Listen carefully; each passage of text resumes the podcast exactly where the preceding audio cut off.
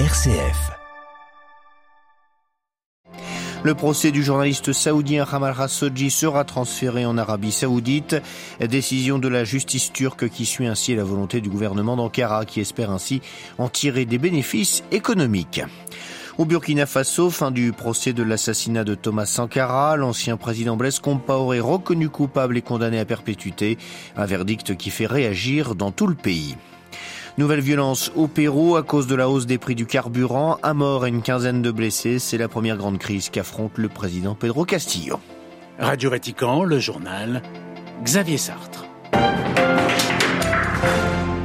Bonjour, l'Ukraine craint une offensive de grande envergure des forces russes dans la région du Donbass. Elle presse du coup les populations qui habitent sur la ligne de front de quitter la région.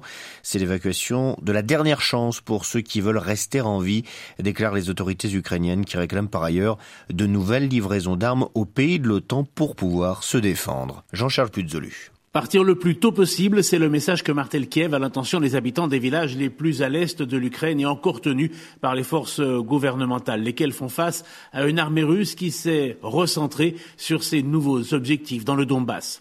Le gouverneur de Lugansk organise l'évacuation des habitants de plusieurs localités de la région, déjà en partie sous contrôle des séparatistes pro-russes depuis 2014, mais dont tout le monde craint sur place qu'elle deviendra sous peu le théâtre de violents affrontements si Moscou confirme son intention de s'emparer par la force de l'intégralité du Donbass. Hier déjà, 1200 personnes ont été déplacées plus à l'ouest, une région moins exposée à l'offensive russe. Moscou, qui ne fait pas un mystère de ses objectifs, a détruit la nuit dernière quatre dépôts de carburant qui servaient au ravitaillement des forces ukrainiennes.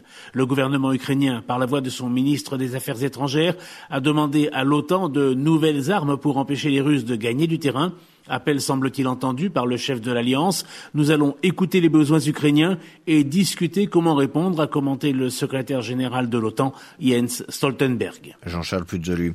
Et à Mariupol, ville portuaire sur la mer d'Azov qui résiste à l'armée russe, les séparatistes pro-russes ukrainiens admettent y combattre des milliers d'Ukrainiens, dont des civils ayant pris les armes.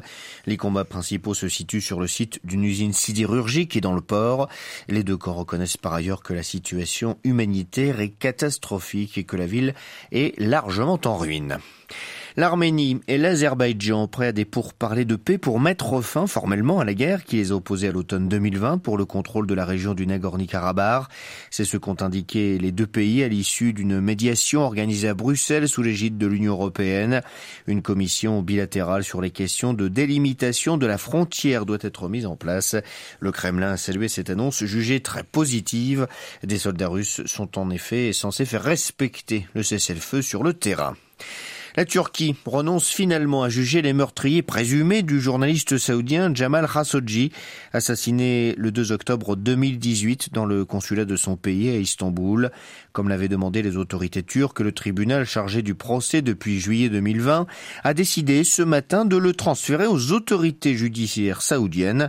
Alors que les proches du journaliste dénoncent un déni de justice, Ankara envoie à Riyad un signal de bonne volonté dans l'espoir d'attirer les dans la fragile économie turque. À Istanbul, à Lower. Lorsque Jamal Khashoggi a été étranglé et démembré dans le consulat d'Arabie saoudite, la Turquie a d'abord mis en cause le pouvoir saoudien et promis de rendre justice aux journalistes dont les restes n'ont jamais été retrouvés. Mais ce jeudi, face à la fiancée turque de Jamal Khashoggi, les juges ont été inflexibles, mettant fin en une phrase après de deux années de procès. Les autorités d'Ankara avancent des raisons techniques. L'Arabie saoudite n'a jamais coopéré avec la justice turque. Les 26 accusés, tous saoudiens et hors de Turquie, n'ont jamais été En réalité, Ankara a cédé aux pressions de Riyad en enterrant l'affaire. Le président Erdogan compte sur un rapprochement avec le royaume saoudien, à l'image de ceux entrepris avec les Émirats arabes unis, Israël et l'Égypte, pour redresser l'économie turque, frappée par une chute de la monnaie et une inflation sur un an à plus de 60%. Les exportations turques vers l'Arabie saoudite avaient chuté de plus de 90% depuis l'assassinat de Jamal Khashoggi. Elles repartent à la hausse en ce début d'année à plus de 25% au premier trimestre. Le chef de l'État turc espère maintenant sceller la réconciliation avec une visite à Riyad dans les prochaines semaines. À Istanbul, un voix pour Radio Vatican. La justice militaire malienne ouvre, elle, une enquête sur les événements qui se sont produits à Moura fin mars, entre le 23 et le 31 mars, dans le centre du Mali. L'armée malienne et des mercenaires russes de Wagner auraient massacré des centaines de civils. L'ONU tente d'envoyer sur place des enquêteurs pour faire la lumière sur les faits. Les témoignages des soldats maliens et d'habitants interrogés par la presse et l'ONG Human Rights Watch étant très contradictoires. La prison à vie pour Blaise Compaoré, deux autres accusés de l'assassinat de Thomas Sankara. Hier, le tribunal tribunal militaire de Ouagadougou a rendu son verdict dans le procès sur l'assassinat en 1987 de l'ancien président burkinabé. Attendu depuis plusieurs semaines, ce verdict a fait réagir dans tout le pays. À Ouagadougou, Bourema Salouka. C'est un verdict qui divise à Ouagadougou. D'un côté, les partisans de Sankara, naturellement satisfaits qu'enfin justice soit rendue pour leur héros. Mariam Sankara a suivi le procès de bout. Elle s'est dit enfin soulagée que son défunt mari soit désormais réhabilité. Haute heureux, les anciens camarades de Sankara réunis autour du comité international du mémorial Thomas Sankara. Avec des jeunes, ils ont sillonné les rues de la capitale, brandissant des portraits de Sankara. De leur côté, les partisans de Blaise Compaoré et de Gilbert Gendiri sont complètement révulsés. Ils jugent le verdict unique leurs soutiens ont crié leur indignation dans la salle d'audience et scandé le nom du général Djendjere, estimant sa place plutôt au front contre le terrorisme qu'en prison. Les avocats de la défense prévoient interjeter appel. Pour cela, ils ont jusqu'à 15 jours. Ouagadougou, Radio Vatican. Et toujours au Burkina Faso, l'ancien président Roch-Marc Christian Caboret, renversé par un coup d'état militaire fin janvier, a quitté sa résidence surveillée et a regagné son domicile dans la capitale. Aucune précision sur le fait qu'il soit libre de ses mouvements ou non. La hausse des prix du carburant n'en finit pas de provoquer des remous au sein de la population péruvienne. Lundi, des transporteurs s'étaient mis en grève pour protester contre cette hausse. De violents débordements avaient alors eu lieu. Le président Pedro Castillo avait instauré un couvre-feu à Lima, la capitale, et à Calao, son port, tout déplacement étant interdit. Mais cette mesure a surpris tout le monde et surtout n'a pas permis d'arrêter les violences qui ont repris hier, causant la mort d'une personne. Le point sur la situation avec Naïla de Rouanet. Face au mécontentement et à l'incompréhension générale, le président Pedro Castillo a finalement levé le couvre-feu mardi. Il n'aura même pas duré 24 heures. Cette mesure avait été très mal accueillie par les habitants de la capitale et beaucoup ne l'avaient d'ailleurs pas respectée, car l'économie du pays a à se remettre du très long confinement de Covid. Un nouvel enfermement n'était donc pas envisageable, ont jugé de nombreux Péruviens. Mais la violence continue dans plusieurs villes du pays. Hier, lors d'un blocage routier, des heurts ont éclaté avec la police. Un ouvrier agricole est mort et une quinzaine de personnes ont été blessées, dont 12 policiers et trois manifestants. Les habitants protestent contre l'augmentation du coût des carburants et des prix des denrées alimentaires, et ce à cause notamment de la guerre en Ukraine.